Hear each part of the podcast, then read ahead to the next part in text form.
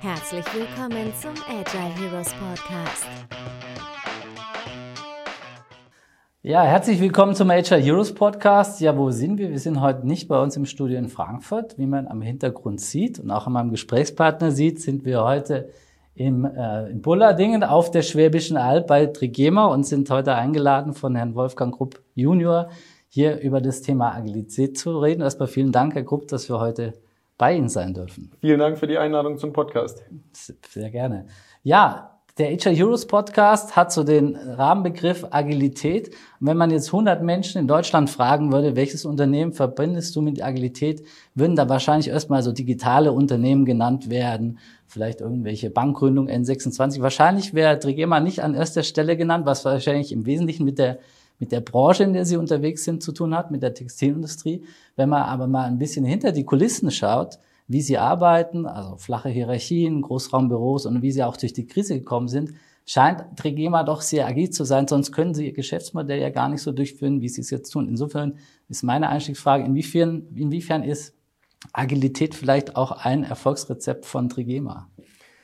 Agilität ist absolut essentiell für uns hier bei Trigema. Ähm, ich hoffe zumindest, es müsste so sein. Ähm, und das leben wir auch jeden Tag. Wir müssen uns immer anpassen, gucken, was ist für uns sinnvoll ich glaube, wir müssen nicht immer, ähm, Agilität kann ja in verschiedene, verschiedene Definitionen haben, aber ich glaube, wir müssen uns immer auf Basis unseren aktuellen äh, Werten immer wieder neu erfinden auch. Und das ist für mich ein, der Überbegriff Agilität auch, sich immer wieder neu erfinden und gucken, okay, welche Richtung muss ich heute gehen? Mhm.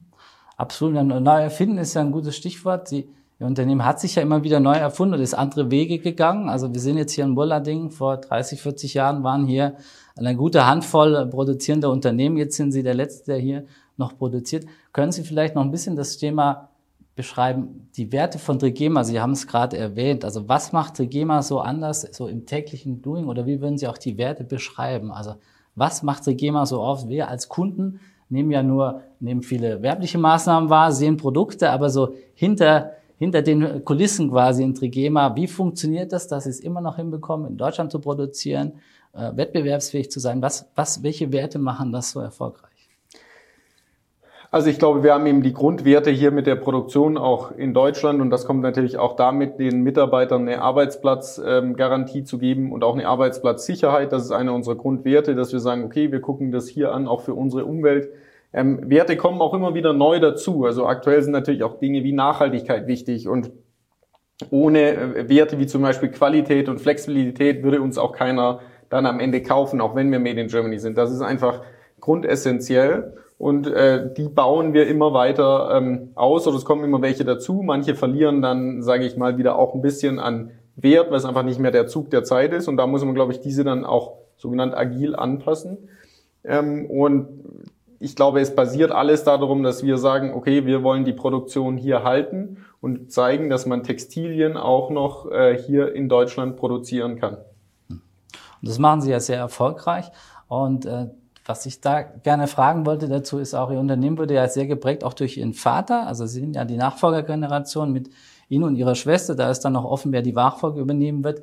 Und äh, Ihr Vater hat ja vor vielen Jahrzehnten das Unternehmen über, übernommen. Es war noch hoch verschuldet, hat es dann quasi stark umgebaut und auch auf diesen, auf diesen Weg gebracht. Inwiefern ist da auch für Sie, für jemand, der jetzt seit ein paar Jahren natürlich jung reinkam, auch der Platz da, eigene Ideen mit einzubringen, Impulse reinzubringen? Wie können wir uns das so vorstellen? Man stellt sich dann oft so vor, da ist der Patriarch und der entscheidet alles und der Rest wartet, bis er irgendwann mal nachrücken kann, sozusagen. Ja, aber das Image von außen ist sicherlich nicht ganz so. Also es ist schon so, dass er am Ende auch noch entscheidet und das ist uns auch ganz wichtig, weil eine Person muss entscheiden. Wir können aber immer unsere Ideen auch einbringen. Also ich, er gibt uns sehr viel Freiheit und ähm, ist auch derjenige, der gerade Themen im Digitalisierungsbereich immer vorwärts treibt und sagt, okay, die müssen wir machen. Ähm, und das ist eigentlich ein schönes Zusammenspiel. Ich glaube, wir können uns hier komplett ausleben. Ähm, und er ist da ein sehr guter Berater auch äh, zur Seite, wo auch dann sagt, im richtigen Moment bremst und sagt, hey, da muss man hier ein bisschen aufpassen. Ähm, oder das machen wir dann anders. Und schlussendlich sind auch sehr, sehr viele Entscheidungen oder die man treffen muss, auch eine Frage der Perspektive. Und da hat er natürlich eine langjährige Erfahrung. Das ist auch gut, dass er dann am Ende sagt, okay, den Weg gehen wir. Aber da muss ich gleich dazu sagen, er ist sehr, sehr offen für ähm, neue Ideen auch. Mhm. Weil das war auch, was ich so wahrnehme. Es gibt zwar eine starke Persönlichkeit, die entscheidet, aber ich sage auch immer, wenn ich mit anderen Gesprächspartnern spreche, auch gerade Agilität braucht Führung. Also man braucht immer noch doch einen, der im Zweifel sagt, das machen wir jetzt so oder so. Und können Sie das noch so ein bisschen beschreiben, so Entscheidungsprozess, oder wie viel entscheidet da das Team mit, wie viel wird davon? Sie sitzen ja auch alle in einem Großraumbüro, also wir sitzen jetzt hier in diesem Raum, weil das Interview kann quasi nicht in Ihrem Büro stattfinden, genau. weil in Ihrem Büro sitzen wie viele Mitarbeiter in meinem Raum? Wahrscheinlich. Ja, wir sind 35 Mitarbeiter im ganzen Großraumbüro ja. und deswegen wäre das ein bisschen laut.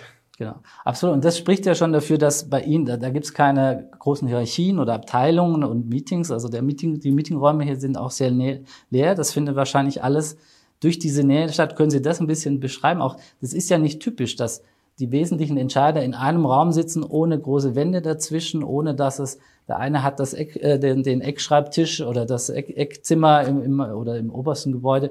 Wie funktionieren so Entscheidungsprozesse und wie viel entscheidet da im Zweifel auch noch Ihr, Ihr Vater und Sie? Wie, wie, wie müssen wir uns das vorstellen?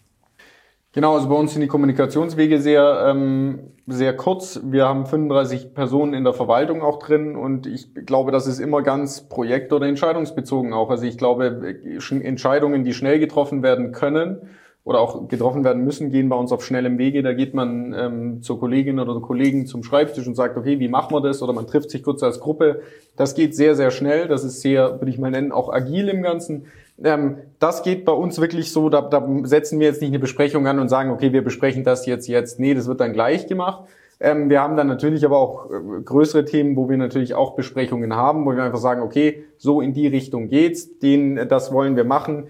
Ich persönlich bin auch für manche Digitalisierungsprojekte bei uns zuständig. Da ist es einfach wichtig, dass wir erstmal den groben Rahmen setzen und dann müssen aber individuelle Entscheidungen sehr schnell und ähm, getroffen werden und das machen wir dann auf sehr kurzem Wege.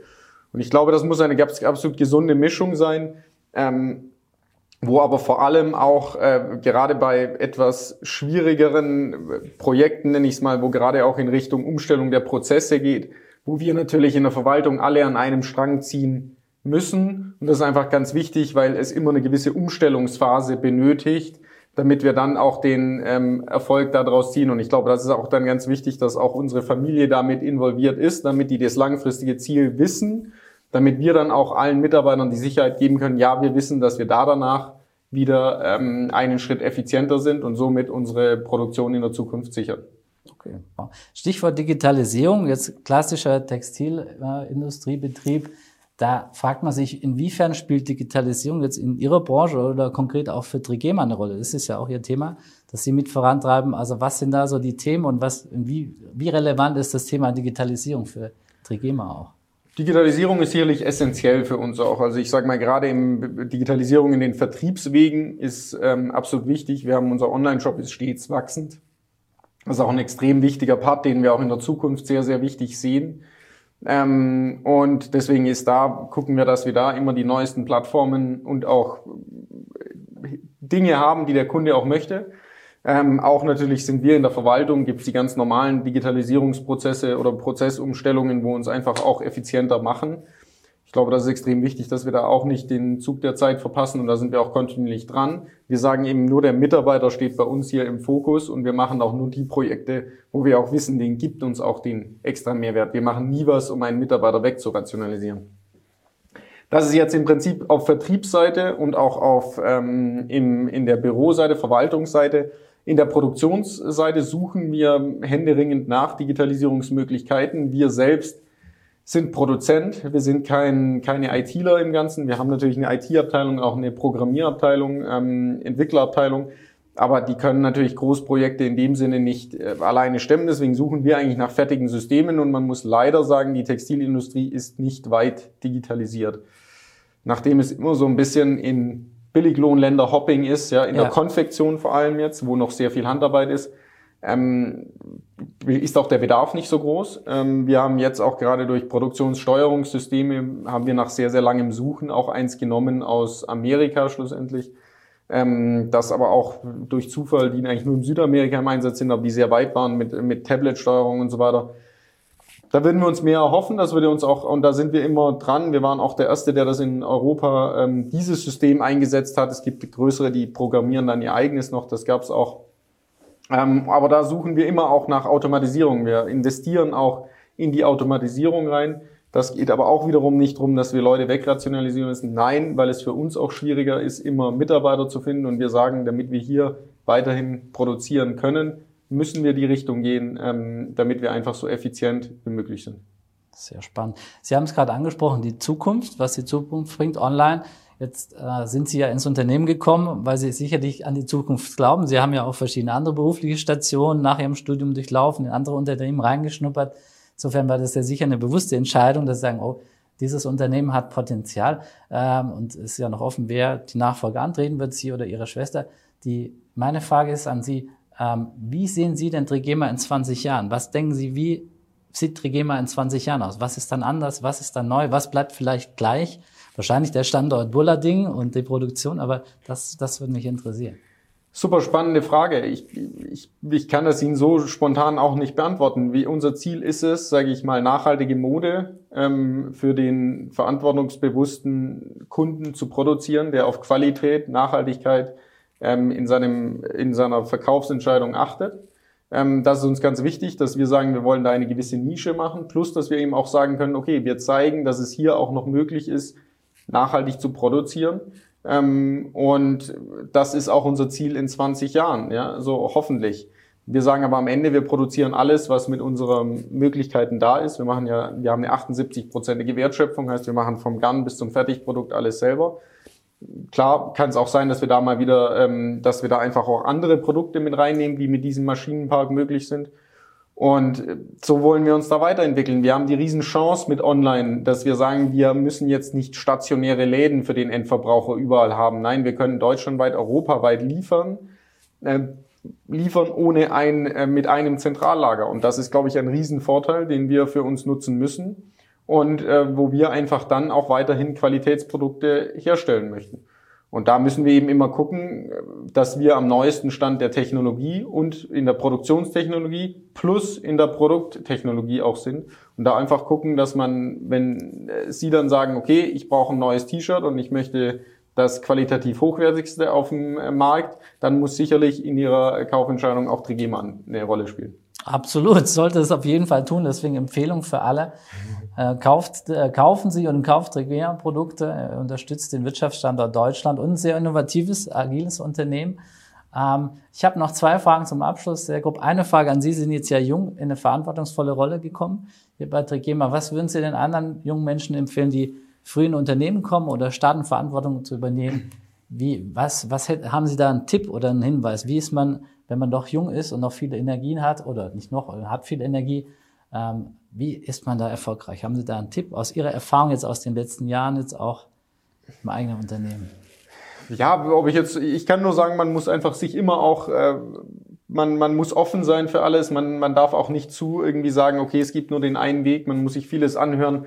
Und man muss auch sagen, ich mache tagtäglich viele Fehler, egal ob es Fehler sind, sage ich mal, wo man jetzt sagt, die sind natürlich jetzt nicht immer gravierende Fehler, aber kleine Fehler, auch im menschlichen, in Menschenführung und so weiter auch. Und das, da, da muss man daraus lernen und muss dann eben sagen, okay, ich muss abhaken können, ja, ich muss mich auch anpassen können und sagen, okay, das ist nicht so gut, das mache ich jetzt, weil ich glaube, ich bin mit Anfang 20 hier ins Unternehmen gekommen, da, da hat man natürlich als Familienmitglied gleich so ein bisschen ein anderes Standing und da ist eine, eine Erwartungshaltung da, ja. die kann man nicht füllen, ja, so, weil ich war auch ganz normaler Student vorher ähm, ja. und habe sicherlich in der Studienzeit nicht so viel Sinnvolles gemacht, ja, so und äh, wie es sein soll. Ja, so und dann bin ich halt auch reingekommen und dann war es eben ähm, und dann muss man einfach sagen, okay, da lernt man einfach jeden Tag mit und auch, ich glaube, man muss eben auch die die die Basis, die Werte der Firma dann auch gut kennen und dann ist es auch kein Problem. Wenn man jung ist, darf man auch noch Fehler machen. Ähm, und äh, die verzeiht auch jeden, weil jeder auch irgendwann mal den gleichen Weg durchgegangen ist. Das ist ein gutes Stichwort zur letzten Frage, nämlich Thema Fehlerkultur. Agilität bedeutet ja auch, du darfst Fehler machen, du solltest nur schnell draus lernen. Ja, so funktioniert ja auch die Natur. Was ist denn Ihr persönliches Verständnis von Agilität?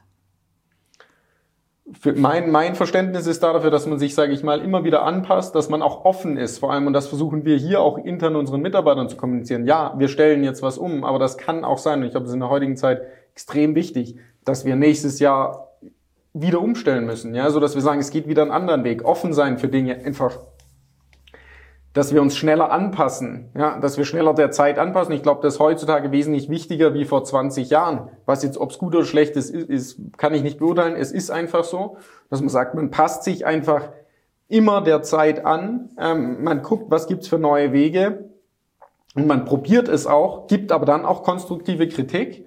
Und ich glaube, durch das Probieren kommen automatisch Fehler und das muss man auch sehen. Aber ich mache lieber die Fehler am Anfang und dann am Ende äh, habe ich das nicht und kann dann ähm, weiter vorausgehen. Sehr schön. Tolles Schlusssatz. Vielen Dank, lieber Wolfgang Grupp Junior, für dieses tolle Interview, dass wir hier in Bullarding sein durften. Das war eine neue Ausgabe des HR Heroes Podcast. Ich kann nur auch Werbung machen. Wir wurden hier toll empfangen bei Trigema. Schaut auf der Homepage vorbei, verlinkt euch mit Trigema. Ein tolles Unternehmen, das auch sehr virtuell präsent ist. Insofern vielen Dank für diese tolle Folge. Vielen Dank, Herr Grupp. Vielen Und Dank vielleicht bis zum nächsten Mal. Gespräch. Danke ja, sehr. Bis zum nächsten Mal. Tschüss.